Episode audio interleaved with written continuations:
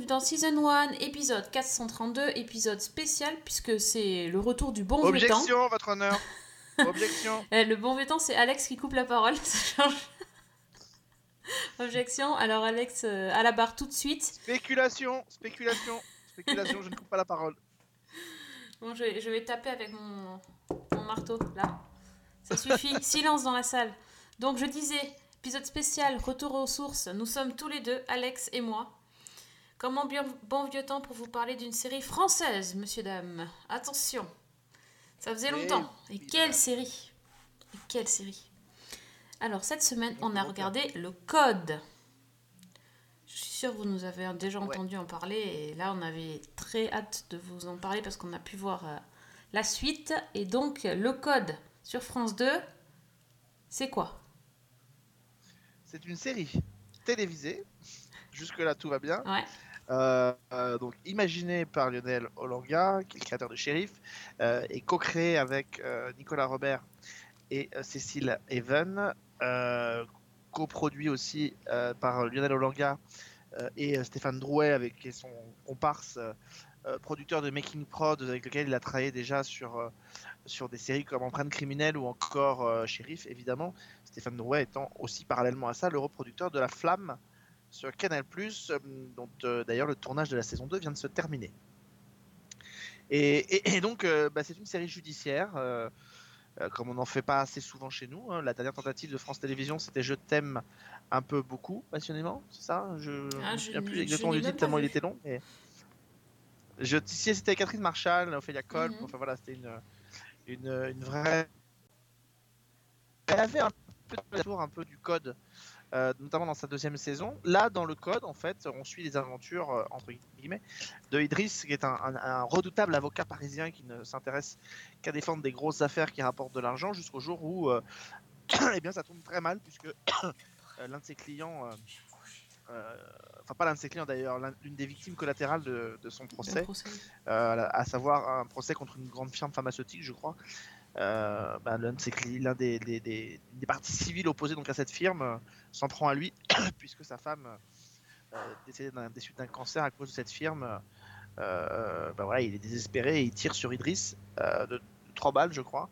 Et on retrouve Idriss quelques temps plus tard. Il est à, il a refait sa vie entre guillemets. Il a changé complètement de profession. Il est parti à Lille. Oui, il a rejoint un autre, euh, un nouveau cabinet d'avocats. Et là, il ne, il ne- il ne choisit que des affaires euh, où les gens euh, sont plutôt en, en détresse. Quoi. C'est pas forcément des affaires qui rapportent beaucoup, mais ce sont des affaires euh, sur des, des vrais- comme on dirait, j'aime pas cette expression, mais des vrais gens. Et, euh, et voilà. Sauf que au-dessus de tout ça, il y a cette menace, c'est-à-dire euh, un impact de balle qui est resté logé dans sa tête euh, suite à cet euh, attentat et, et qui le condamne à plus ou moins brève échéance, puisque il- normalement, il n'a plus qu'un an à vivre. Oui, en, en gros, c'est l'éclat de balle qui va se, qui bouge petit à petit, bouge. et qui est, au bout d'un moment, ça va être fatal. Et donc, il a cette, euh, cette épée de Damoclès au-dessus de la tête. Et c'est un petit peu, euh, enfin, c'est un des fils rouges de la série parce qu'il n'y a pas que celui-là, mais en tout cas, il sait qu'il lui reste pas longtemps à vivre. Et donc, c'est le, un petit peu le secret euh, qu'il partage avec seulement Oui, une seule personne. qui est, sa qui est la secrétaire Mm. du cabinet en fait. Donc Oui. euh, euh, voilà, et ça c'est, c'est évidemment ça c'est plutôt le fil rouge. Donc la balle, euh, c'est plutôt le fil rouge de la série on dirait. Et puis le fil rouge de la saison, c'est que euh, quand il était un avocat pas très sympathique, euh, il avait plutôt laissé de côté sa fille. et sa femme, sa femme est décédée depuis, et sa fille en a beaucoup voulu, sauf que il va se retrouver à devoir, elle va se retrouver contrainte et forcée un peu à devoir re- renouer avec son père puisque elle est accusée euh, sous l'emprise de la drogue ou de l'alcool d'avoir euh, percuté quelqu'un en voiture et donc euh, il y a ce fil conducteur qui nous mène jusqu'à la fin de la, la saison sur le, le possible procès en tout cas qui, euh, que cette euh, que, aff- que ce- cet accident va devoir en- entraîner quoi. Donc le père Oui, défendra la fille, oui. vont se rapprocher assez vite. hein. C'est l'alcool et le téléphone au volant, je crois. Oui, c'est ça. Mais ils vont se rapprocher assez vite, ça c'est pas l'enjeu le plus, le plus important. Effectivement, euh, eu égard au, au- à, ces, à ces saisons qui sont très très courtes sur France Télévisions, bah, du coup, voilà, on peut... dans une série américaine, ça aurait duré une saison entière. Oui, là, c'est six épisodes. déchirer, là, euh, ça prend deux épisodes. Oui, voilà, c'est ça. Sur six épisodes, euh, en gros, euh, c'est un petit peu la guéguerre euh, sur les deux premiers, puis dès le troisième, ça va mieux. Un petit Exactement. peu ça. C'est je te pardonnerai jamais, mais bon, hop, épisode suivant, ça va mieux. Et Ouais, ouais, non. à la puis- fin, c'est. Oui, mais Ouais. Voilà. Non, mais c'est c'est pas le. on est plus sur. On est sur des modèles un peu à la dernière saison de Game of Thrones, c'est-à-dire que comme les saisons sont très courtes, eh bien en fait il y, a une- il y a une grande action qui est résolue en un épisode, euh, avec une, et puis une multitude de petites actions qui se déroulent tout au long de, de la saison. Donc euh, voilà, donc euh, c'est vrai que ça c'est une convention qu'il faut accepter, et, et une fois qu'on l'a accepté, finalement ça se passe plutôt très bien. Oui, bah, en fait, euh, ce qu'on peut dire aussi, c'est que c'est une affaire par épisode et, et l'affaire de la saison Voire qui deux, hein. Oui, voire deux, parce qu'il y a des mini. euh, il y a des mini choses, oui, parce que les, les, les histoires se croisent. Et puis il y a cette histoire de, du procès euh, de, de l'assaillant d'Idriss euh, euh, qui, qui va arriver petit à petit. Donc euh, oui, il y a, il y a- il y a plein d'histoires qui s'entrecroisent et qui se, et qui se résolvent ou pas euh, à la fin de l'épisode. Donc oui, effectivement, ça va assez vite. 6 épisodes, c'est très très court. Oui, c'est très court, mais euh, moi j'a- moi, j'avoue que j'ai découvert la série, la série Mania. Euh, alors elle était euh, doublement, puisqu'en fait elle était présentée en compétition à Série Mania. Et moi j'ai eu la chance d'être choisi pour modérer la séance donc avec toute l'équipe de la série. Donc, j'ai eu ce plaisir de la découvrir assez, vite en amont pour pouvoir préparer cette séance.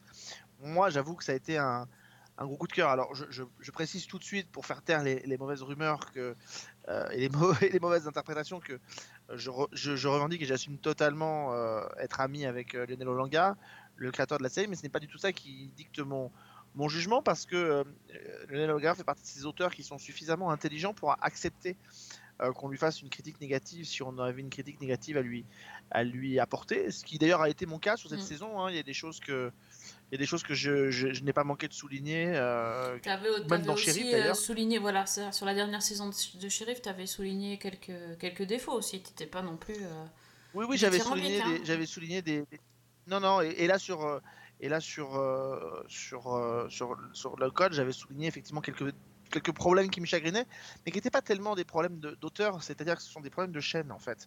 On sent qu'effectivement, il y a une volonté de la chaîne d'avoir des, des, des, des guests à chaque épisode, donc euh, c'est les guests maison, donc ça c'est le côté. euh, moi j'appelle ça la linafication de, de la fiction, c'est-à-dire un peu à la Nina sur euh, France 2 où il y a un guest de la chaîne dans chaque épisode.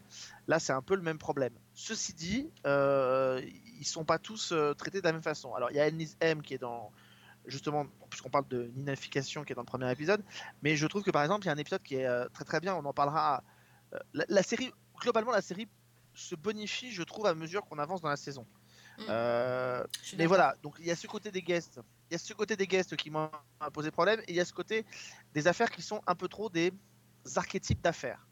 Euh, je m'explique, quand vous regardez, euh, parce que c'est l'inspiration de Lionel Olanga, The Practice par exemple, de par la structure des saisons très fournie en nombre d'épisodes, vous pouvez aller sur des affaires qui sont, ou Law Order d'ailleurs c'est pareil, vous pouvez aller sur des affaires qui sont très pointues, très spécifiques, euh, et vous déroulez le code qui est autour. Là, effectivement, comme on est sur des saisons qui sont très courtes, on est obligé d'aller sur des euh, archétypes d'affaires. Donc, c'est évidemment des violences faites aux femmes, c'est euh, des agressions, voire même parfois des meurtres, des vengeances, etc. etc. Donc, c'est ça, moi, qui me gêne un petit peu. J'aurais aimé qu'on ait des, des- spécificités un peu plus pointues, un peu plus précises. Voilà. Donc, moi, c'est ça qui m'avait un petit peu. un petit peu gêné, mais j'ai globalement été plutôt Mm. très enthousiasmé par la série et j'ai surtout souligné que il y avait une vraie montée en puissance. Par exemple, le troisième épisode avec Jérôme Bertin, qui joue un, un- un puissant homme d'affaires accusé euh, par sa, une de ses secrétaires de l'avoir violé, je, Ah le oui. trouve, euh, je le trouve très réussi. Moi aussi, parce que, ben justement, par rapport à ce que tu disais sur euh, l'archétype, quand, quand l'épisode commence et que tu vois cette, cette histoire donc d'une femme qui accuse son, son patron de, de viol, hein, euh, enfin de, oui, de Ouais. viol, et bien en fait, je me suis dit, oh ouais, pff, enfin, encore quoi, encore. Et bah finalement, la façon dont c'est traité, la façon dont ça se termine, tu fais, ah, c'est intelligent, c'est Bah, c'est malin. Ce qui est intéressant, alors, ce qui est int- en fait, le problème que moi j'ai avec, euh, c'est que je trouve qu'aujourd'hui, euh, je suis pas certain que ce soit très pertinent entre guillemets dans une série de, de, de poser la question de la culpabilité ou non d'un homme sur euh, agressé sexuellement, accusé par une femme. Que ce soit dans le code, que ce soit dans Liar en Angleterre, donc dans Mensonge en France. Pour une raison très simple. C'est qu'à mon avis, on est trois ans après MeToo. Je ne pense pas qu'il y a un auteur en France ou à l'étranger qui s'amusera à faire une histoire dans laquelle une femme qui accuse un homme de viol euh, aurait menti. Menti, oui. Mm. Euh, personne, ne, personne ne voudra s'amuser à ça. Donc en fait, on entretient un suspense dès le début en sachant pertinemment que de toute façon, on sait vers quelle direction on va aller. Parce que euh, la question, c'est juste est-ce qu'il va s'en sortir et pas simplement de savoir si vraiment il l'a il l'a il- il vraiment violé ou pas. Ce qui eût été le cas il y a, il y a 15 ou 20 ans. Il y a 15 Oui, ou 20 oui, ans, on aurait pu faire ce genre d'histoire. Mais aujourd'hui, c'est plus possible. Donc en fait, la question, donc le- il y a un faux suspense entretenu. Mais par contre, évidemment, la question, c'est Jérôme Bertin. Euh, Et Jérôme Bertin, donc, qui est- vient de Plus belle la vie, euh, voire même de Disparition, une série qu'on avait traitée dans Season 1 à ses débuts, si je me souviens bien. Euh, Jérôme Bertin est très bon là-dedans. Enfin, il joue bien le côté. Euh, et reporter, pardon. Il fait reporter. Ce, ce qui Euh, est intéressant, Jonathan. c'est que c'est aussi un, un ami d'Idriss. Donc euh, Oui. voilà, être avocat, défendre son ami sur un truc, euh, sur une accusation euh, de viol, c'est hyper délicat. euh, et voilà, la façon dont Et il surtout se qu'il révèle, pas. euh, Et surtout c'est un. Et c'est un ami de Idriss, mais de l'Idriss d'avant. Oui, Et donc en oui. fait, c'est un peu là-dessus qui compte. C'est-à-dire qu'il dit je, sais que tu es capable de démolir une, une victime, donc je compte sur toi. quoi. Mhm. Donc euh, donc c'est comment on s'en sort. Et effectivement, euh, moi je me souviens très bien de. euh, on en avait parlé avec Lionel Langard parce qu'on lui se souvenait pas de cet épisode-là, mais moi je me souviens quand j'étais plus jeune, j'avais vu un épisode de la série Matlock. Euh, Matlock, donc Andy Griffith, qui défend toujours des gens qui sont innocents. Mhm. Et un jour, il défend une femme accusée de meurtre. Et en fait, il la défend. Elle a l'air d'être la pauvre victime éplorée. En fait, et à un moment donné, il y a quelqu'un, un témoin indirect, qui, qui dit quelque chose. Et à ce moment-là, le regard de Matlock change parce qu'il comprend à ce moment-là qu'il est en train de défendre une coupable. Euh, et qu'elle s'est moquée de lui. Et donc, quand il la met face à ses contradictions, elle vrille et elle a un peu la même euh, attitude que, que, que Bertin dans cet épisode-là. Mhm. Et je trouve que ça, c'est extrêmement intéressant sur ce que ça dit, en fait, de, de, la, de la justice. Mais, euh, mais voilà, et ça, c'est et ça, c'est ça, c'est génialissime. Mais je trouve que voilà, les, les cas montrent vraiment de manière importante. Par exemple, on n'a pas parlé, mais la série, on disait, c'est des influences, c'est The Practice ou des séries de David Kelly et Steven Boschko. Donc les personnages sont un petit peu en couleur dans le cabinet. Oui, tout à fait. Et il y a not- y notamment euh, Christiane Oui. Millet qui est, qui est géniale, Exactement. qui, euh, qui joue Van Hoven, euh, dont on, on La se demande si- la légende Van Hoven et qui euh, et moi je trouve ça absolument génial Moi, je lui ai trouvé un côté un- presque est- Ali McBeal, quoi. En pl- en- oui ouais, ouais, c'est John Cage Ouais, c'est ça, c'est John Cage, oui. Oui, c'est je John Cage quoi ça. et on se dit mais elle, elle est pas capable de elle est pas capable de plaider mais on sait qu'il y a un procès qui doit arriver Mm. et, et la façon dont ce procès se déroule euh, on n'a qu'une envie c'est en fait toute la saison on se dit on a envie de voir plaider cette femme quoi Mais bien sûr, oui. Euh, elle, elle est elle, elle est géniale, elle est géniale et cet épisode-là euh, est, est très bien.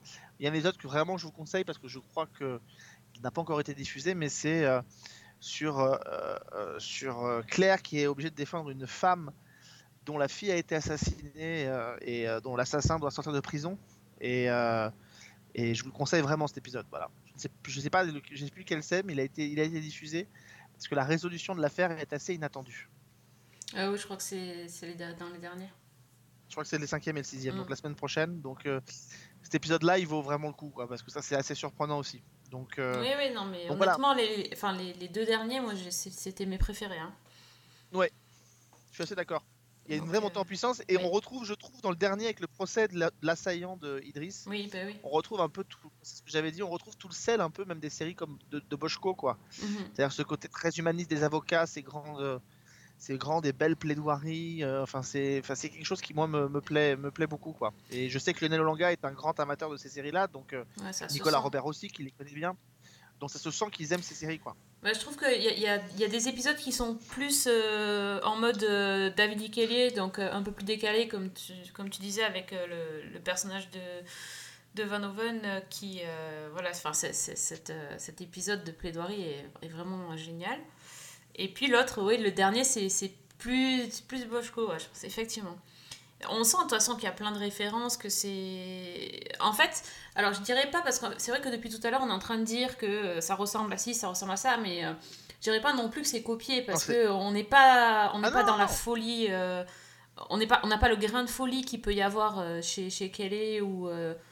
ou enfin, mais, mais c'est en fait, c'est des, des, je pense que c'est des références qui ont été, euh, comment dire, euh, prises, acquises, digérées, et, et voilà, et du coup, ça, ça a nourri en fait la passion des, des, des auteurs pour, pour les ça, séries et ça fait que ça ressort quand, quand on écrit. C'est, euh, ce sont des gens qui ont été élevés aux séries, donc forcément, euh, toutes les références, elles, elles sont, elles sont en eux.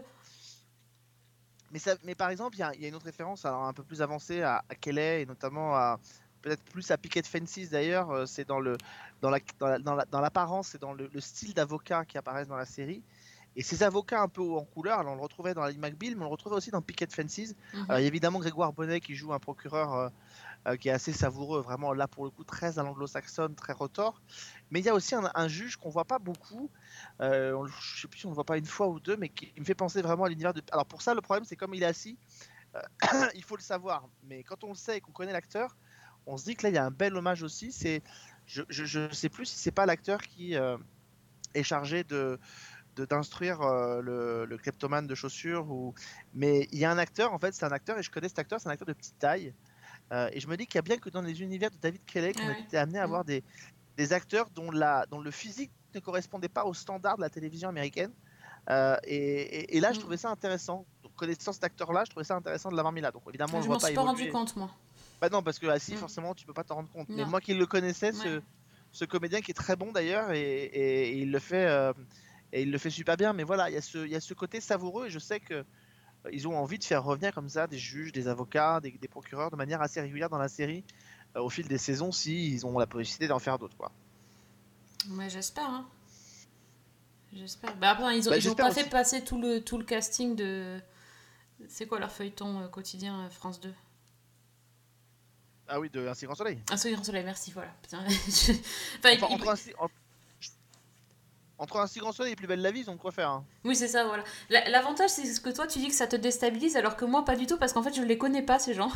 Donc, euh, moi, je- moi, en fait, quand je- quand j'ai regardé la série, j'avais une, une incroyable impression de fraîcheur, car je ne connaissais quasiment aucun comédien. Je, je Bah, découvre. C'est-à-dire que euh, bah, on a quand même, alors on a Anis M donc dans le premier, on a Grégoire Bonnet qui était en plus le partenaire d'Anis M dans Nina, euh, qui est un procureur.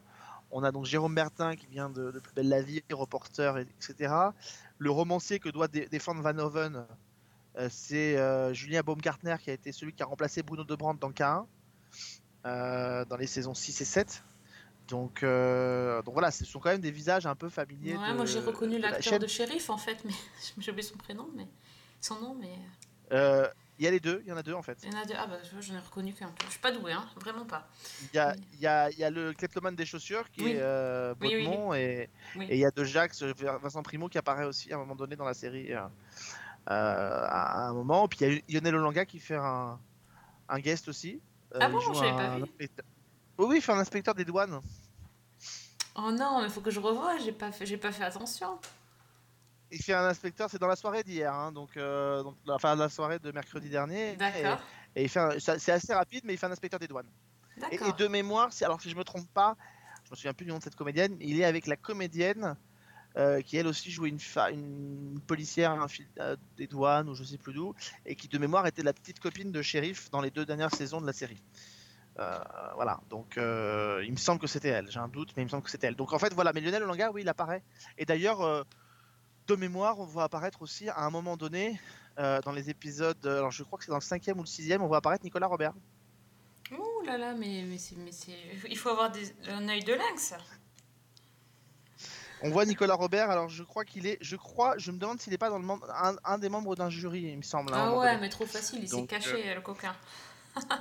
Ah bah voilà, mais il est là et moi je l'ai vu, donc euh, voilà, il, il apparaît, il s'est donné une petite, euh, un petit guest. Donc, euh, donc voilà, mais c'est vraiment, voilà, moi je dis c'est une série qu'il faut regarder. Euh, elle n'est pas récompensée à sa juste valeur en termes d'audience. Euh, Il y, a, il y a moins de monde devant la télé en ce moment, mais ça pourrait être encore mieux et je trouve que c'est une série qui mérite euh, parce qu'il faut qu'elle se, elle va encore se bonifier avec Mm. les- le temps et, et je sais que Lionel nous a habitués euh, avec Sheriff à peut-être tester des choses en, en saison 1, mais à vraiment se lâcher sur les autres saisons. complètement. Ah, oui, oui. Et, et on, on voit que c'est dans les saisons suivantes qu'il a tenté la boucle temporelle, euh, Mm. Euh, la, la revenue de Qui des bons tuyaux, enfin voilà. Oui, il y a eu plein de choses, oui, effectivement. donc, Non, mais peut-être que. voilà. Enfin, il y a... c'est, quoi Ils ont fait 3 millions à peu près, c'est ça? Ouais, ils sont pour l'instant sur une moyenne d'un petit 3 millions. ouais. Alors après, en, face, euh, il y a New Amsterdam. Est-ce que les gens. euh, Non, New Amsterdam se casse la figure semaine, Ouais. après, semaine après semaine. Euh, non, non, mais en fait, il n'y a pas beaucoup de monde devant la télé puisque ils sont quand même avec ce petit score, ils sont premiers. Donc, euh, mais euh, ils ont quand même de, en face, ils ont la France à l'incroyable talent Ah oui, qui est un gros. C'était les euh, demi-finales en plus. Ouais, et puis c'est Mm. ce sont des émissions qui continuent de très bien fonctionner. Donc, mais, mais voilà, mais je trouve que c'est c'est dommage parce que c'est une série qui mérite, qui mérite de, de, de- de beaucoup mieux marcher, quoi. Bon, en tout cas, elle est dispo en, replay. Elle doit être en intégralité sur Salto ou pas? Elle est en accès. intégralité Ouais. sur cette. Pourquoi vous dites pas la vérité Que ma femme et tous les autres sont morts à cause de votre client C'est pas ce que vous croyez. C'est pas ça être avocat, c'est pas ça. Quand on m'a tiré dessus, ils m'ont retiré trois balles. Mais il reste un éclat. Les médecins me donnent encore un an à vivre au maximum. Cette rencontre rapprochée avec la mort, maître Thomas a décidé d'en faire une chance.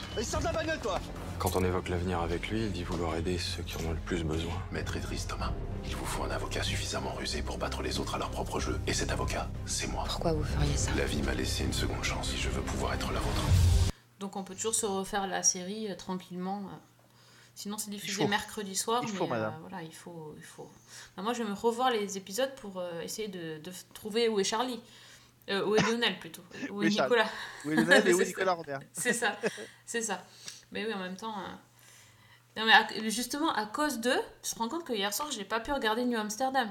Parce que moi, je, je suis New Amsterdam, mais depuis qu'il y a le code, je suis en retard. Donc euh, voilà, ça, Bah voilà, ça va pas du fait. tout. Ouais, mais elle est vachement bien la Non, saison moche. 3 de New Amsterdam en plus. Donc tu regardes Ah ouais, pas je suis pas à jour sur Amsterdam. C'est une, euh, c'est une série que j'aime beaucoup, mais je suis pas à jour dessus. Mais, je Mais la- moi je la redécouvre par Netflix. Oui. Je la redécouvre par Netflix et, et- et j'avoue que c'est une série que j'aime beaucoup. Et, et tu vois, on cite, euh, on cite euh, pour le code, on citait euh, Steven Boschko, David Kelly, mais je trouve que il y a dans New Amsterdam ce côté euh, série médicale à l'ancienne, quoi. Mm. C'est, on est vraiment dans le dans le côté, enfin, on est vraiment dans les dans les, je trouve, et je trouve que c'est une série qui est là elle aussi qui mériterait beaucoup plus de succès. Parce que je trouve que c'est une série qui qui qui, a les- qui qui ressemble un peu en tout cas dans les notamment dans le moi j'en suis sur les premières saisons qui ressemble aux meilleurs moments par exemple d'urgence euh, il y, a des- Ouais. il y a des très très grands et beaux moments et surtout c'est une série qui me fait penser beaucoup aux univers des séries médicales un peu à l'ancienne tu vois Saint Elsewhere ou ou même des choses comme ça où on navigue dans tous les services ou Après, il elle se passe est des choses, beaucoup quoi. plus positive Et, euh, que. Elle est très positive. Elle est très très positive cette série. Hein. C'est. euh, elle est très positive mais il y a des moments qui sont quand même très très Oui. forts très très durs Oui, oui. Mais malgré tout ça je trouve que c'est une- enfin, il y a quelque chose de bien le héros il est, il est charismatique au possible Euh, et moi c'est une série que j'aime beaucoup quoi c'est Ah. euh, je, je regrette juste de pas pas avoir le temps de la regarder parce que c'est voilà, ça, mais tu sais que très moi bien. j'étais pas à jour non plus parce qu'en fait euh, j'avais pas euh, fait attention que la saison 2 avait été diffusée. Quand la saison 1 a été diffusée, j'ai regardé, j'ai vraiment adoré et je sais pas pourquoi, j'ai j'ai pas vu la saison 2 et là je, je suis tombée par hasard sur la saison 3. Donc en fait, je suis en train de regarder la saison 3 à la télé et euh, je rattrape la saison 2 sur Netflix en parallèle. Donc ça, ça fait c'est Ouais, assez ça. bizarre parce que du coup c'est euh, décalé et sachant que euh, la, la saison 3 est post-Covid, enfin post-confinement et tout ça. Et la saison 2, c'est découverte de, du Covid et c'est c'est assez bizarre en fait de, de regarder les deux saisons en même temps. Et effectivement, la, la- la saison 3 là, qui, qui passe actuellement sur TF1, elle est... euh, Enfin, on dirait que la série, elle est là pour euh, rendre euh, tout ce qui est positif sur, sur l'épidémie. Enfin, c'est assez bizarre de dire ça, mais déjà, elle, elle rend, elle rend, hommage aux soignants. C'est- quelque chose Mm. d'assez extraordinaire. Euh, bah, après, il y a, y a un des médecins qui, qui est, qui attrape le Covid en soignant les autres. Enfin, on voit l'abnégation des, des- du, corps euh, des personnels soignants qui, vont, qui sont là, qui savent pas. euh, on les voit vraiment en train de. Dans la saison 2, tu les vois en train de d'aller au charbon et de pas savoir contre quoi ils se battent et d'y aller euh, coûte que coûte, etc. Et puis dans la saison 3, bah, tu vois que tu as un qui, qui est tombé malade et tout à cause du Covid, enfin qui a des, qui a des séquelles et tout. Enfin, c'est. Ouais, c'est vraiment. euh, c'est quelque chose, je trouve. Puis tu les vois avec les masques et tout, mais c'est, Ouais. ça fait pas gadget comme dans certaines séries où ils ont essayé d'in- d'intégrer le truc. Là, ils sont dedans, ils. Enfin, c'est. Ouais, ils sont très très justes. Et quand tu parlais d'urgence, euh, je, je trouve ça. Alors, du coup, je sais plus si c'est la saison 1 ou la 3, parce que la 2 ou la 3, vu que j'ai regardé les deux en même temps. Il y a une saison, euh, un épisode qui m'a marqué où tu vois des, des, gens euh, qui arrivent en minibus qui a un accident et ils, arrivent euh, à l'hôpital pour se faire soigner. Et toutes les, toutes les femmes, c'est une paroisse, euh, il y a toutes des femmes d'une paroisse qui sont toutes en train de se faire soigner dans cet hôpital. Et en gros, tu comprends que la, condu- la conductrice du minivan a fait exprès d'avoir un accident avec le minivan pour que les, les femmes qui étaient dans le minibus puissent aller à l'hôpital et puissent se faire soigner parce qu'elles n'ont pas d'assurance maladie, mais comme en fait euh, le bus était assuré, c'est la compagnie, euh, c'est l'assurance du bus qui Ouais. va payer leurs frais médicaux. Elle a fait exprès de mettre toutes les... Ça, c'est les... du Boschko, tu vois. C'est ça, mais tu te dis, waouh, le truc, c'est excellent. Et euh, ouais, enfin, ça dénonce vraiment, vraiment les conditions du Et, et système j'ai- de santé. et- et moi, j'aime beaucoup aussi le, le- le- le- le duo de- du, du psychiatre et du neurologue parce que je les trouve, euh, Mm. je les trouve, très, je les trouve Ouais. drôles, attachants, je les trouve. euh, Enfin voilà, il y a des personnages qui sont vraiment très très bien choisis. Et puis c'est vrai que cette, euh, cet hôpital donc, est inspiré d'un hôpital qui, a, qui existe vraiment, l'hôpital Bellevue, et, et c'est un. Et c'est un hôpital qui est extrêmement intéressant. C'est une espèce d'énorme ville dans, la, dans, dans, un hôpital, quoi. Donc, euh, il y, a, y, a y a- il y a même une, une aile dédiée spécialement à la prison. Enfin, donc c'est c'est- c'est vraiment quelque chose. Mais c'est vraiment une très belle série et je trouve que c'est une série qui rappelle vraiment certaines heures de la télévision. C'est-à-dire que ça a beau être une série médicale, voilà, il y a un peu de l'univers de Boschko, il y a un peu, il y a un peu cet univers aussi, même si c'est positif, mais il y a un peu cet univers qu'on retrouve dans des séries comme Homicide ou des choses comme ça. Enfin voilà, c'est la télé des années 80-90 qui revient aujourd'hui. euh, une certaine forme d'écriture et, et- et par exemple, alors je vais peut-être m'attirer les foot des fans, mais moi je suis beaucoup plus sensible euh, à, à l'univers et à l'atmosphère de New Amsterdam qu'à celui de Good Doctor par exemple. Ah, moi, je regarde pas Good Je- Doctor, en fait. Je suis beaucoup plus hermétique. je- Pourtant, Mm. j'aimais beaucoup au début, mais je trouve que cette espèce de côté systématique de. Enfin, il y a quelque chose qui me plaît moins dans, dans le personnage. Et j'ai- j'aime beaucoup, euh, j'aime beaucoup l'univers de New Amsterdam. Bah, euh, moi, je regarde aussi euh, The Resident en, en série médicale. Et euh, je trouve que New Amsterdam est plus feel good, quoi. Enfin, c'est, Et pourtant, au départ, Oui. le pitch, c'était quand même que le gars, il, il avait un cancer et que, enfin... C'était quand même hyper dur, mais par rapport à... C'est pas du tout le même style. The Resident, ça va à 100 à l'heure. euh, C'est vraiment du spectacle et, euh, et, le côté un peu mièvre euh, des, des bons sentiments de Grey's Anatomy. euh, J'aime bien quand même, mais euh, New Amsterdam, je trouve que c'est quand même plus, me- plus touchant. En t'entendant parler, en t'entendant parler, je me, suis- je, me, je me dis que je n'ai pas pensé à demander à Lionel Olanga s'il n'y avait pas. Je sais qu'il aime New Amsterdam, et je me demande s'il n'y a pas un peu de, de, de- de ce personnage dans, dans Idris, parce que finalement, ce sont deux personnages qui commencent leur série de la même façon, quoi, en étant condamnés. euh, Mm. à plus ou moins brève échéance euh, et donc en étant des personnages plutôt positifs et plutôt euh, et plutôt feel good donc euh, donc ce serait si Lionel tu m'écoutes euh, voilà euh, réponds-moi envoie-moi un texto dis-moi ce qu'il en est mais voilà Call me nanana. Connais Il fait ses appels par téléphone. Par podcast, podcast interposé, c'est parfait. Everyone in the cardiac surgical department, you're all fired. Oh, I am serious. This hospital is a city unto itself. We perform the world's first C-section in the world's first maternity ward. I know the history. The dean makes me tell it to every new medical director. And how many of those have you worked with? Five in five years. Euh, bon, ben, je crois qu'on a un peu dévié de notre conversation, quoique. euh, bah non Si, on enchaîne, on enchaîne. Mais bon, c'était un peu un, un bloc-notes euh, en même temps, ce que, ce que je regarde en ce moment, c'est ça. Euh, et toi, tu regardes quoi en ce moment Ouais. alors? Euh, alors moi il y a un truc que j'ai vu et pourtant je et pourtant Dieu sait que j'avais pas aimé la première partie mais j'ai quand même voulu voir la suite et, et j'avoue que je le regrette je le regrette pas donc euh, voilà c'est un un, un mea culpa j'ai vu donc la deuxième partie euh, de Masters of the Universe sur Netflix Mhm. Donc j'avais pas du tout aimé la première partie. J'avais notamment pas aimé la première partie hein, et parce que j'avais vu en plus le, le- donc la petite séquence, euh, le petit décryptage euh, post-saison par Kevin Smith et, et notamment avec Mark Hamill. Euh, et alors je, je vais un peu, je suis désolé. alors, si vous n'avez pas vu, je vous, je vous préviens, je vais spoiler, mais je suis obligé de spoiler Vas-y, parce que moi, j'ai pas vu, mais c'est pas grave, hein, je veux savoir. un petit peu raconter, mais voilà. Donc si vous avez spoilé, si vous voulez pas les spoilers, bah vous, passez, vous attendez, vous écoutez pas là. Mais c'est vrai que moi ce qui m'avait gonflé dans la première saison, c'est qu'effectivement, on a la première saison qui arrive, qui commence dans la première partie en tout cas de la saison, et donc on assiste à, à un peu la bataille ultime de de, de, de Eternia, donc euh, de Musclor et de tous contre le château de Skeletor. Skeletor va attaquer le château des ombres où il y a la sorcière à l'intérieur, donc il y a le personnage qu'on connaît bien. Mhm. Et donc il y a une bataille finale et en fait à l'issue de cette bataille, euh, ben, euh, en fait et Kevin Smith a frappé un grand coup parce qu'en fait à, à l'issue de cette bataille, euh, Musclor est tué, Non. littéralement tué par, parce que par Skeletor. Et, euh, et en fait, donc Musclor disparaît. Et en fait, dans la première partie de la série, eh bien, on se rend compte que euh, euh, l'épée en fait de pouvoir, l'épée de Musclor est scindée en deux. Et il faut retrouver donc les deux parties de l'épée pour pouvoir essayer de, de, de contrer Skeletor. Et donc, ce qui se passe, c'est qu'effectivement, le héros n'est plus le héros que l'on connaît. C'est Tila, donc la fameuse Tila qui, qui était aux côtés de Musclor et qui d'un seul coup, on est, on est quelques semaines plus tard, va partir essayer de retrouver cette épée. Et alors, elle est, elle est, en plus, elle est physiquement, elle est transformée. Voilà, elle a un côté, elle a un look un peu plus steampunk, euh, avec, tu sais, le côté rasé, un côté Mhm. rasé, enfin, la, la coupe. euh, bon, bref, tout ce qui aujourd'hui fait bien euh, à mettre dans les dessins animés. Et donc, elle part, et donc, sur sa quête, elle va se retrouver notamment dans le, dans le monde.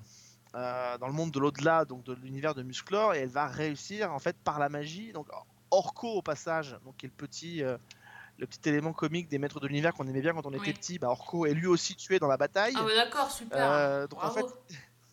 Donc il ne restait plus beaucoup de monde et euh, donc euh, elle finit quand même par retrouver la trace de Musclor dans l'au-delà et elle réussit par l'utilisation de la magie à le faire revenir. Et donc il se retrouve donc à se battre contre Skeletor et, et en fait la première partie de la saison se terminait par Skeletor qui enfourche une deuxième fois à coup d'épée Musclor, euh, Adam. Euh, donc euh, on se dit, il l'a pas, c'est pas possible, il va quand même pas le tuer une deuxième fois en 5 épisodes, quand même, ça fait beaucoup. Euh, donc Musclor s'écroule perforé par l'épée, et là, un moment quand même qui était assez fort, c'est que, c'est que donc Skeletor brandit l'épée de Musclor et, et crie aussi par le pouvoir du crâne ancestral. Et donc il se transforme en une version mouse costaud de Skeletor qui s'appelait Sk- Skelegod. Enfin, un truc comme ça, voilà, ça se transforme comme ça. donc, avec un truc absolument terrifiant. Enfin voilà, c'est. Et en fait, le- le- la séquence post-générique, donc en fait, il faut savoir que dans la, V- dans la VO, c'est Mark Hamill qui fait la voix de Skeletor. Euh, et donc, on, on voit Kevin Smith donc, qui décrypte, et en fait, on les voit. les- ça ça m'avait gonflé parce que moi, moi, je veux voir le maître d'univers, je veux voir Musclor. Enfin, tu vois, je suis. euh, oui. je suis basique, hein, je suis peut-être un peu, un peu réac, mais c'est lui que je veux voir. Et je voyais Kevin Smith avec Mark Hamill ah, qui se fendait la poire. Ah, T'as vu, on l'a fait. Puis alors en plus, euh, ils l'ont pas vu venir, on l'a fait deux fois et tout. Enfin bref, bon, ça m'avait un peu énervé. Mais je dis, je vais quand même donner une chance à la deuxième partie. Et donc, euh, la deuxième partie, on découvre effectivement que bon, ils ne l'ont pas fait une deuxième fois. Musclor n'est pas mort. Mais effectivement, Skeletor a donc pris le pouvoir. Euh, il est dans le château des ombres. Il fait face à la sorcière qui est très très mal en point. Et, euh, donc on, se, on, a un, on a un duel qui commence à se, à se faire naître entre, entre Adam qui est mal en point. Et à un moment donné, il y a un truc qui est assez génial qui se passe, c'est que ton Skeletor est habillé donc avec sa, son armure absolument gigantesque.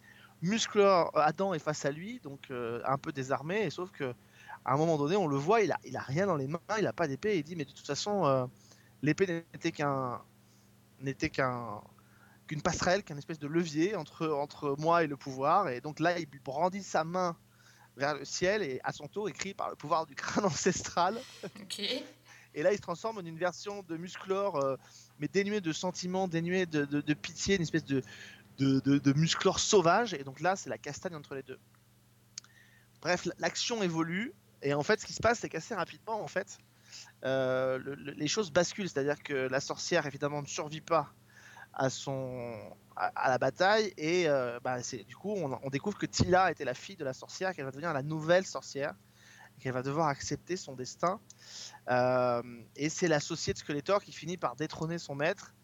euh, dans une scène d'ailleurs où elle l'allume, alors on n'imagine vraiment pas que ce serait possible dans le dessin animé des années 80, mais euh, elle, lui fait, elle le chauffe, elle le chauffe à mort et puis elle lui prend Mhm. l'épée et donc elle se transforme à son tour, elle aussi, et elle règne, elle est prête à détruire complètement toute la planète Eternia et donc euh, dans, une, dans un affrontement dantesque, et je dois dire que c'est très réussi, on assiste à une alliance entre Musclor et Skeletor pour contrer, euh, pour contrer cette, euh, cette, cet ennemi-là.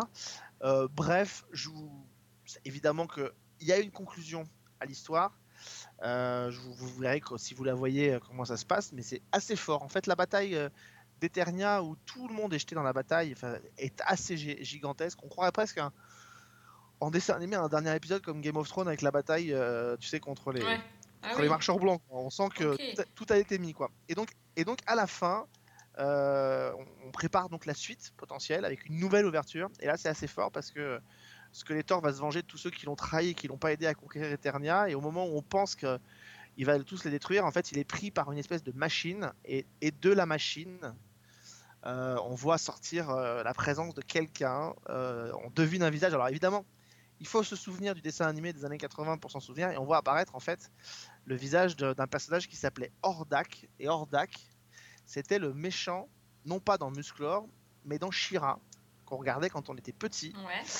euh, qui était en fait Hordak, le maître de Skeletor, et qui détenait la Horde, euh, et qui était le grand méchant donc, de Shira. Et donc de, de ça, on se dit que dans la deuxième saison qui va arriver bientôt, Hordak devrait donc être le méchant, avec ce point d'interrogation qui est du coup, est-ce que on va avoir aussi Shira qui va apparaître dans Ah bah, ce dessin animé et le frère et la sœur. Donc en fait voilà, donc première partie très ratée, enfin que moi j'ai pas du tout aimé, et la deuxième partie je la trouve plutôt très réussie euh, et ça m'a vraiment bien plu quoi. Donc alors après on est très, euh, c'est très différent, c'est-à-dire que il n'y a pas de musique qui reprend les thèmes des maîtres de l'univers tels qu'on les connaît. Enfin c'est vraiment, euh, c'est très particulièrement parce que l'identité visuelle, on reconnaît, on connaît les personnages, on reconnaît l'univers. En revanche, la musique, euh, c'est une musique. euh, je, je, je crois d'ailleurs que c'est Ramin Djawadi qui a fait la, la bande. euh, la- attends, j'ai un doute. Ah oui, je sais plus c'est- c'est. C'est c'est où Ramin Attends, j'ai un doute. Parce que je veux vraiment pas dire de conneries. Mais c'est un grand nom, ça c'est sûr. Euh, ah, je vais, voilà, je vais le, vous le dire tout de suite, hein, parce que Masters of the Universe. Je sais plus si c'est Ramin Djawadi ou un autre. C'est sur Netflix. Mais c'est un autre- Le truc de Master of the. Universe, Oui. Et, les deux, et les deux séries font 10 épisodes. D'accord. Et euh, 5, 5, et 5. Non, et c'est, c'est- non, c'est- c'est, c'est- alors, c'est bien ce qui me semblait. C'est Beer McCreary. Donc c'est pas mal non plus. hein. All these years, I finally know the real secret of Grayskull. There is only power. And now, I have the power. This is a new era. As the new sorceress, the bumbling idiocies of the past will no longer be tolerated. The only way we can stop this sorceress is with another sorceress. Et c'est euh, c'est quoi comme, euh, comme tranche d'âge là? C'est c'est marqué en moins de 13 ou, euh, ou plus? C'est moins de 13, oui. Moins de 13 Ah ouais, Ouais, moins de 13. d'accord. On est, on est vraiment clairement plus dans le côté qu'il y avait dans les Maîtres de l'Univers tel que nous on le regardait quand on était gamin, avec ce côté un peu positif, avec. euh, euh, c'est comme ça que Louchheimer l'avait imaginé. Il voulait quelque chose qui soit. Il y, ait une morale. Ouais, le truc à la fin quand il parle, Adam parlait à chaque fois. euh, Oui, ou Orko qui apportait des trucs. Enfin, il y avait un côté très positif. Il y avait... Là, on est vraiment dans de la. D'abord, c'est feuilletonnant, ce qui n'était pas le cas dans les Maîtres de l'Univers à l'époque. Euh, Il y a de la pasta, ça, ça castagne vraiment. Enfin voilà, c'est. et et c'est très très très. À la fois c'est familier, à la fois c'est différent. Donc on est vraiment dans une série qui est vraiment une pensée pour des adultes. Quoi. D'accord. Il y a Ouais, une autre série d'ailleurs. J'ai essayé de le faire voir à mes enfants, mais ils veulent pas. Non, mais en fait, il faut regarder peut-être l'autre série. Il y a une autre série des Maîtres de l'Univers qui a été lancée sur Netflix aussi. euh, et qui est, qui est une- là complètement une relecture différente de la série qui peut peut-être plus plaire à des enfants.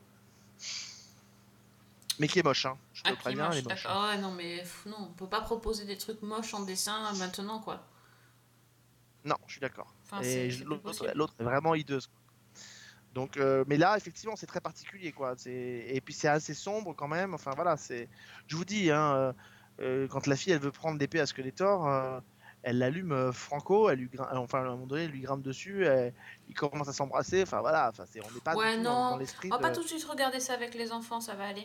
Hein on va éviter. Alors c'est pas, c'est vraiment pas érotique et tout, mais enfin on est Non, vraiment bon, plus enfin, dans l'univers qu'on avait connu. Ouais. De, voilà.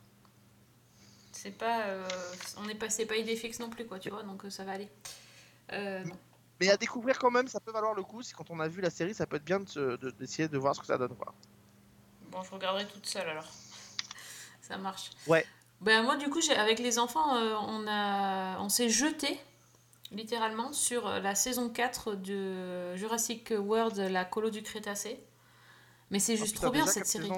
Ouais, mais c'est ouais, bah, en fait, elle a que deux ans cette série, hein, mais euh, ils doivent ils font deux saisons par an, donc euh, euh, en gros c'est 10 épisodes par par saison. Donc là il y en a 11, mais bon, les autres c'est 10. Et c'est franchement très très bien. Ça, ça continue. on n'a pas encore fini quand même. On est pas, on est raisonnable, mais honnêtement, moi j'attendais autant que la, date de sortie des nouveaux épisodes. C'est c'est vraiment chouette et ils ont réussi à, hum, à comment dire, à ouvrir un petit peu l'histoire parce que au bout de trois saisons, ils avaient quand même bouclé un petit peu le l'histoire de base qui était euh, un groupe d'ados euh, qui part en colo sur une île euh, et qui finalement se retrouve un petit peu coincé sur, sur une île où, les, où des scientifiques ont fait des expérimentations sur des dinosaures et donc ils, ils devaient survivre dans la, dans la jungle et la, la plage de cette île-là, sachant que tous les adultes euh, avaient plus ou moins décampé. Enfin, oui, ils avaient tous partis, ils étaient vraiment seuls, les enfants. Donc ils ont quand même bouclé ce truc au bout de trois saisons, donc tu te dis, bah, ils vont faire quoi maintenant? Et ils ont trouvé un truc assez sympa. Ça, ça a un petit côté Lost, avec une Mhm. petite trappe euh, trouvée sur une île et tout ça. Il y a une autre île, enfin il y a un autre truc, et ils trouvent une trappe et tout. Ça m'a une plaque métallique, j'étais là, j'étais en train de me dire, oh là là, il va y avoir un mec qui appuie sur un bouton. Non, c'était pas ça. Mais c'est plutôt un animal, c'était moins sympa aussi. Non, franchement, et ça. Alors, je sais pas s'ils ont pensé euh, jouer pour Noël ou pas, parce que du coup, il y a des nouveaux animaux. Ça, ça se vend, ça, dans les magasins de jouets. Ils ont, ils ont fait des Lego Jurassic World qui sont hyper bien d'ailleurs. Et ils ont, ils ont fait des jouets aussi. Donc, à mon Ah, avis, ouais. ouais, on est sur du bon marketing là. On est tous. On a vraiment réussi à quitter cette île. On assure. Oh non, c'est quoi ce truc?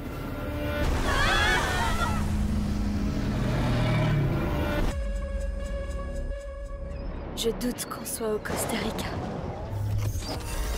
C'est quoi cet endroit sorti de nulle part? Y a qu'une seule façon de le savoir. Non, c'est pas possible. Où ils emmènent grosse mangeuse Et dire que je croyais que Nublar c'était l'endroit le plus trippant que j'avais vu. C'est quoi ce truc? Un tigre à dents de sable. Ouais, ouais, ça ils savent bien faire. Ben, carrément. Ben, c'est comme Musclor. Ah mais totalement, là il y a une nouvelle gamme de jouets qui sort. euh, Enfin voilà, c'est fait pour. Hein. Tu l'as commandé, non, le nouveau château euh?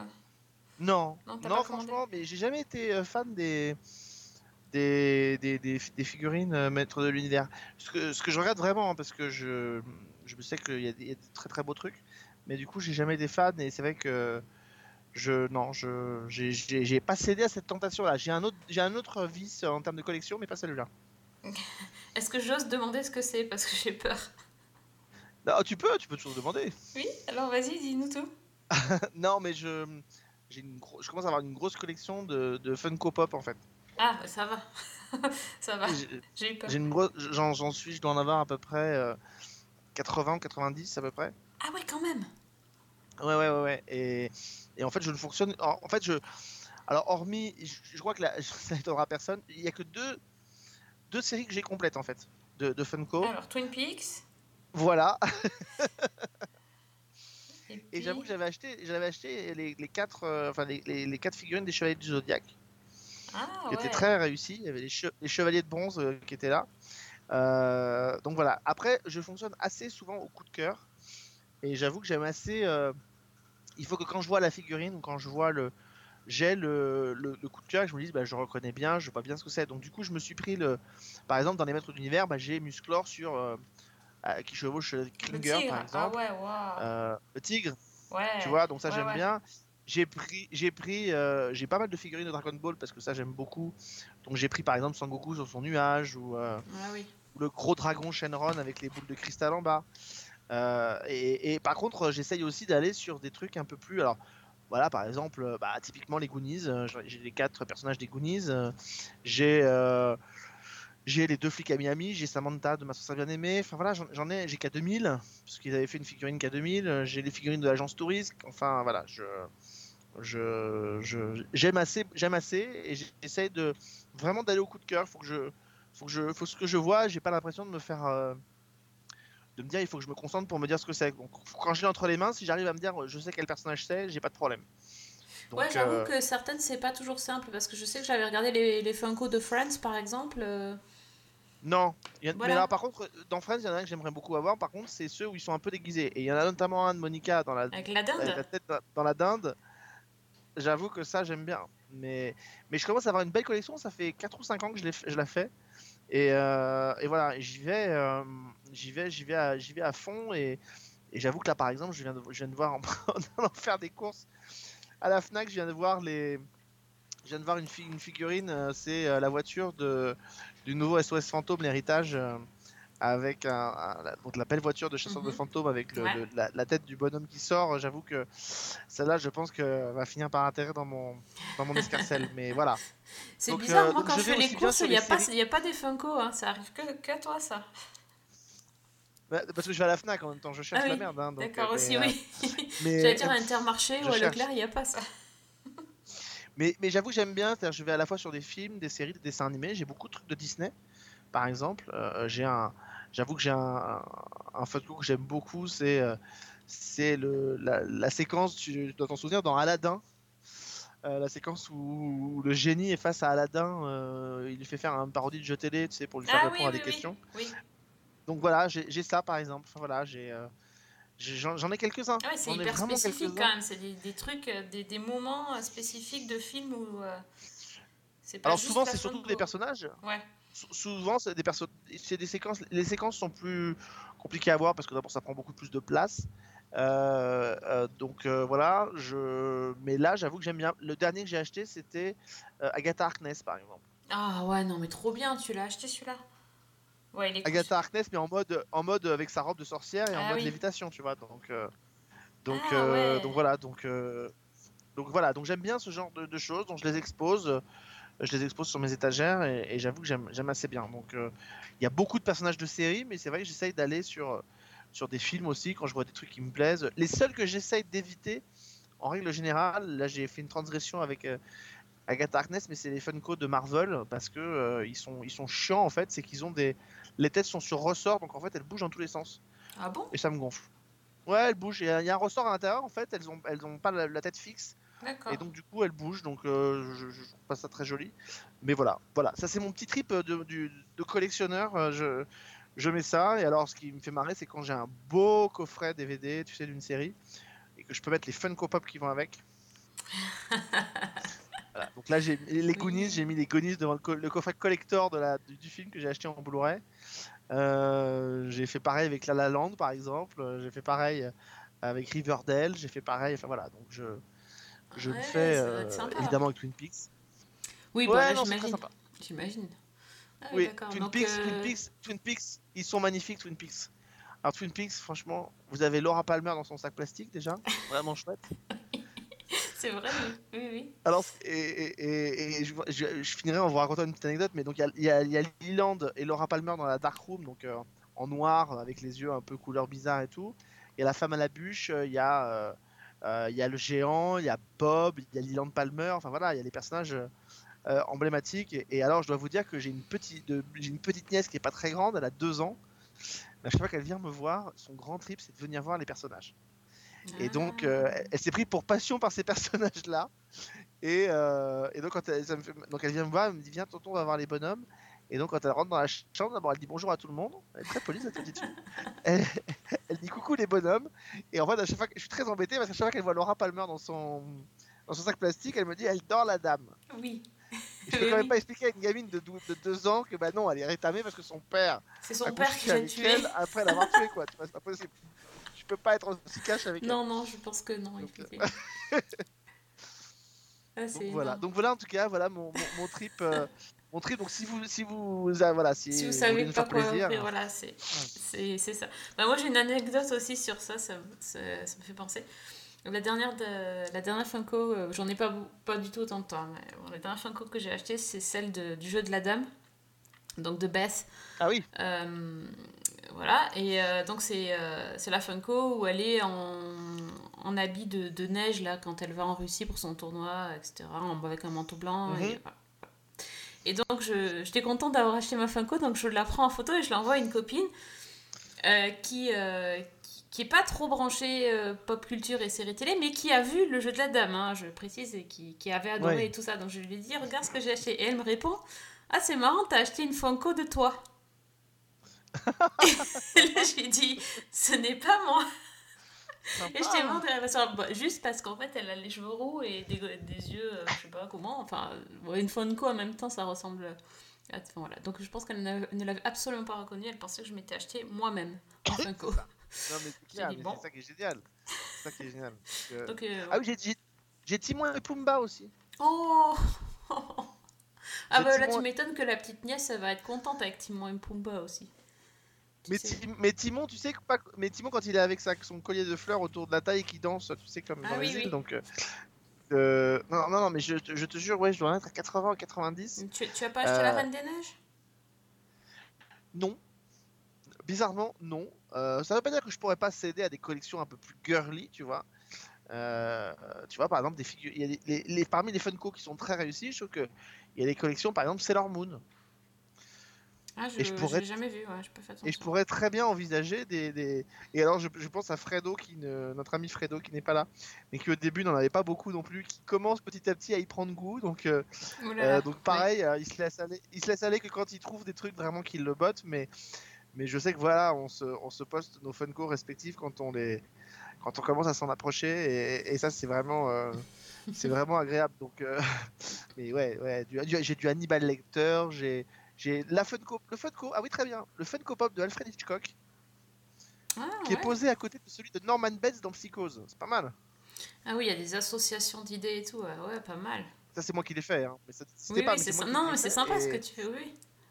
Ah ouais, j'ai j'ai le xénomorphe de Alien, donc Alien en créature près, voilà. J'ai j'ai Pennywise dans, dans, dans, dans le sac, j'ai en je sais pas combien Bah, tu d'exemplaires parce sais- que je les aime Tu bien. sais quoi, ça me fait penser, tu pourrais peut-être euh, nous m'envoyer les photos que je les mette sur le sur euh, la page Facebook de Season 1 si de quelques-unes de tes Mais Funko, grave. ça pourrait être sympa.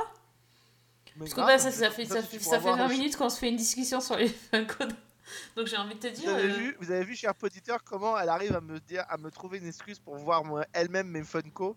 Ouais. dire, tu pourrais m'envoyer des photos comme ça, Ouais, je non, mais sur la page de J'allais Season te dire, en fait, tu elle- vas m'envoyer les photos, mais en fait, euh, on pourrait trop les mettre sur, le, sur la page Facebook de Season 1.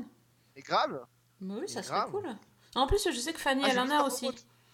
Donc, euh, Ah, tu c'est vrai, je savais Mais pas. oui. Putain, il faut Oui. qu'on en parle avec elle. Mais oui. J'ai Mister Robot aussi.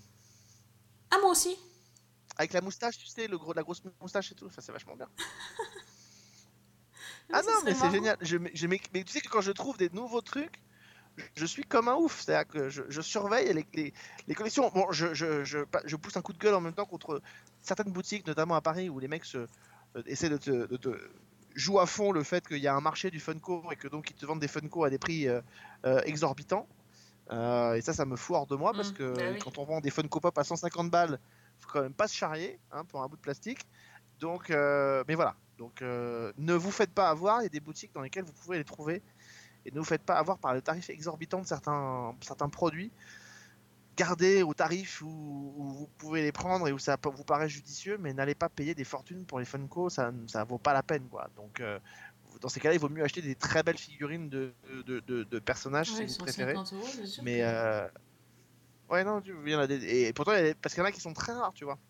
Oui. Y en a qui n'existent plus, qu'on trouve plus nulle part, mais enfin, faut quand même pas déconner, quoi. Je veux bien être gentil, mais enfin, j'aime bien ma collection de Funko, mais avec 150 euros, t'en achètes 10 normalement, tu vois. Oui, c'est ça. Il me semblait aussi, oui. Donc, euh, oui, oui, c'est ça. Donc, euh, donc voilà, mais c'est vrai que c'est une collection, moi, qui me fait, qui me, qui me botte à faire. Et, et voilà. Donc, je vais t'envoyer effectivement des photos, et vous, Ouais. ça, vous verrez à quoi ça ressemble, et vous verrez à quel point je suis. euh, euh, voilà.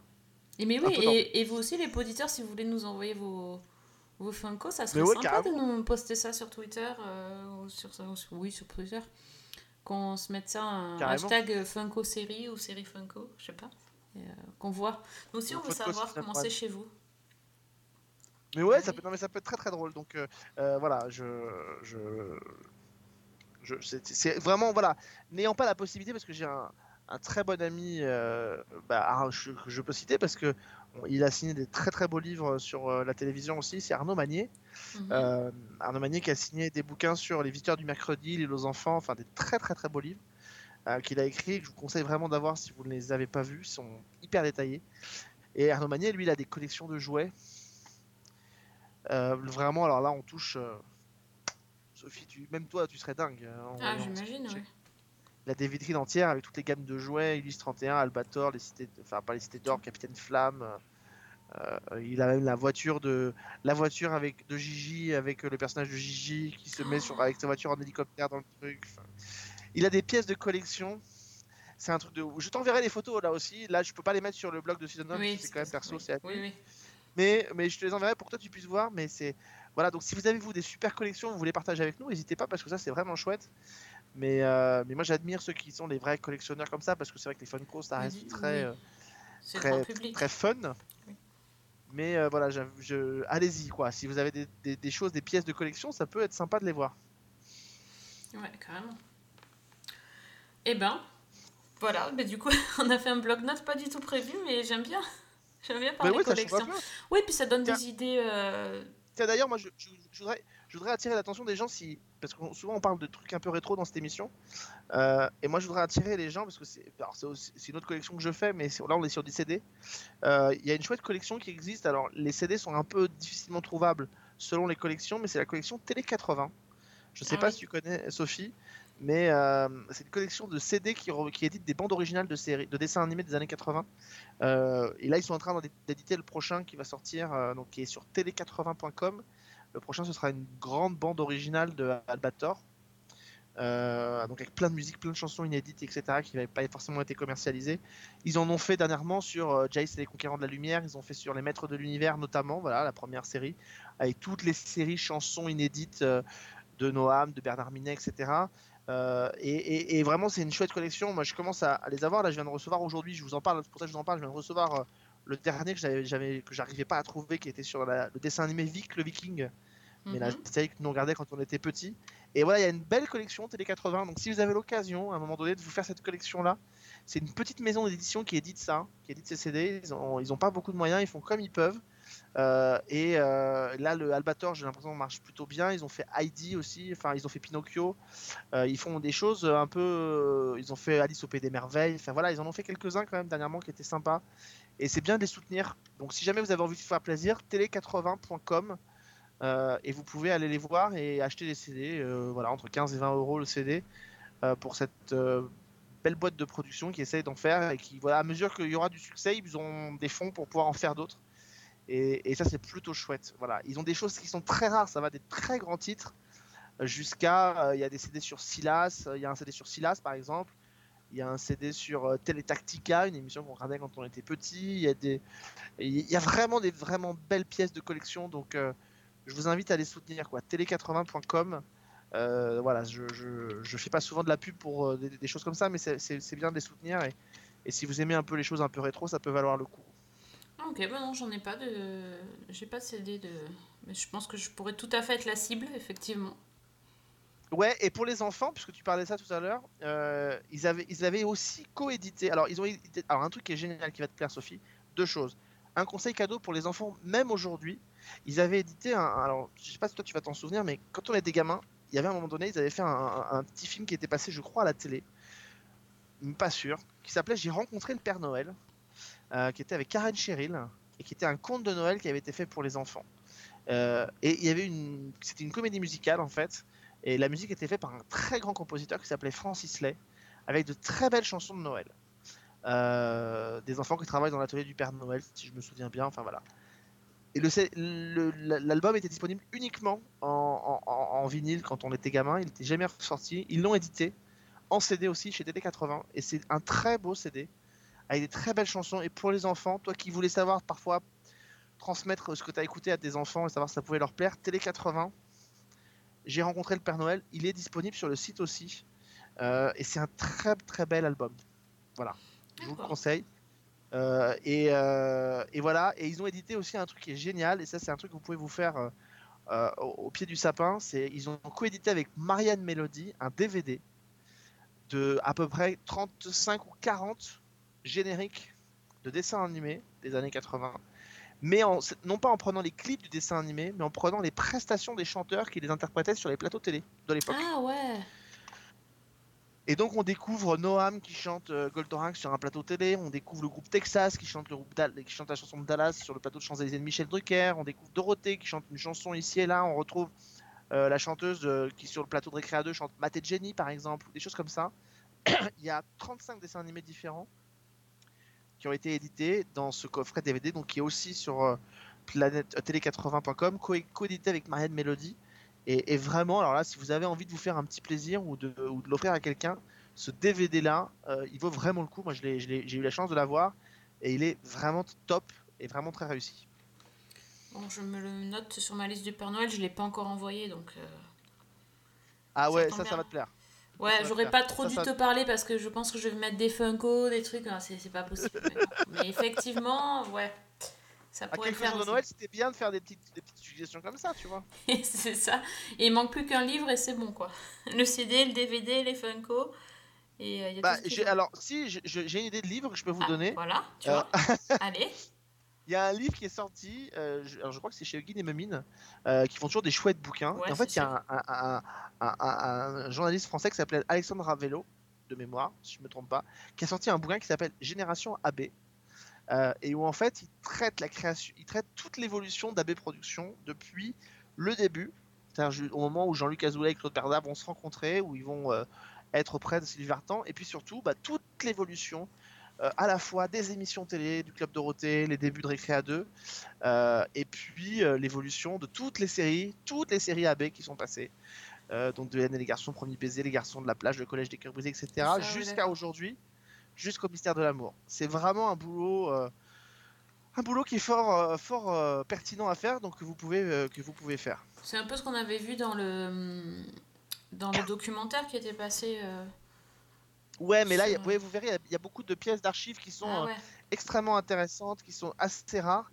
Euh, et, et- et voilà. Et je ne veux pas vous ruiner, hein, c'est pas le but, mais, euh, mais, mais, mais, mais voilà. Mais si vous avez envie de vous faire plaisir, ce bouquin-là. et puis pour les enfants, j'en- donne un dernier pour les enfants? Vas-y, vas-y. et pour les parents? Bah, le- ils ont sorti un super coffret de 5 CD. Et ça, je pense que ça, ça va te plaire toi aussi. je suis désolé, Sophie. 5 CD sortis, coproduits donc euh, par euh, Media One et par euh, donc la chaîne Génération Club Do. Ça s'appelle Dorothée les Récréamis, Ah oui. le jardin des chansons. Et c'est euh, 180 titres issus du jardin des chansons, donc les plus grandes comptines chantées à l'époque par l'équipe de Récréa 2. Euh, plus un dernier, un quatrième, un cinquième CD, donc il y a 4 CD du jardin des chansons. Et le quatrième CD, c'est le grand spectacle qui était passé dans Récréa 2 à l'époque, l'intégrale de ce spectacle qui s'appelait Au Royaume de Digodonden Mhm. Euh, et qui est édité. Voilà, et ça coûte 21 euros. Euh, C'est disponible dans tous les magasins. Dorothée, les Récréamis, le Jardin des Chansons, et c'est un très très beau coffret que je vous invite vraiment à vous procurer, à la fois pour les, en- les gens comme nous qui avons grandi dans les années 70-80, et à la fois pour les enfants d'aujourd'hui qui vont réécouter des très belles chansons avec la façon de chanter de l'équipe de Récréa 2. Et, nous qui avons suivi le Jardin des Chansons à l'époque, euh, on pourra vous dire, enfin je pense que Sophie pourrait le dire aussi, que c'était assez plaisant à regarder et à écouter quoi à l'époque. Ah ouais, c'est clair. C'est des super bons souvenirs ça.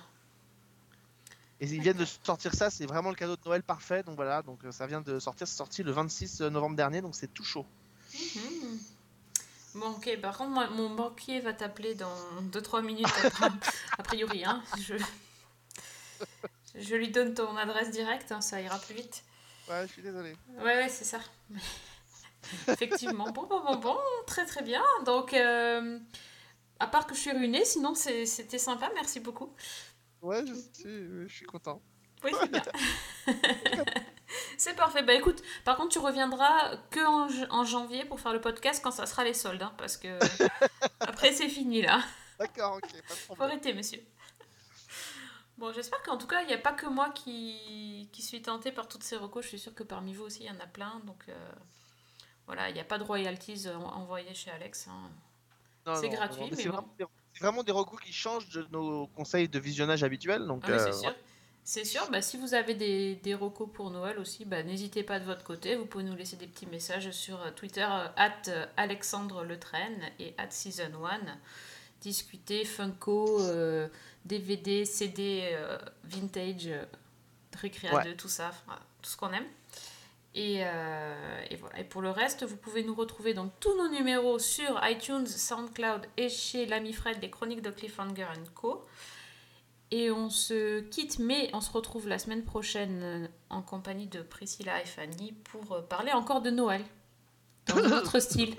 Alex se fait porter pâle. Il peut pas, il a aquaponé, je crois. Pour, J'ai aquaponé, ouais, mais je fais le poney. Enfin, voilà. Je... préfère encore couler que euh, de reparler de... de certaines séries. Voilà, euh, ça suffit, monsieur. On en a assez parlé la dernière fois. On a Bah d'autres ouais, séries. à- hein. On va quand même pas faire que de la pub. Voilà, c'est ça. Eh bien, merci euh, Alex euh, et euh, merci à tous de nous avoir écoutés. Donc, on vous donne rendez-vous la semaine prochaine pour un nouvel épisode de Season 1. Bonne semaine. Et bonne série Aucune déclaration. Votre place est en prison. C'est des menaces en l'air, on est d'accord C'est du harcèlement, là. Dégagez tout de suite Ferme la écoute Attendez-vous devoir rendre des comptes.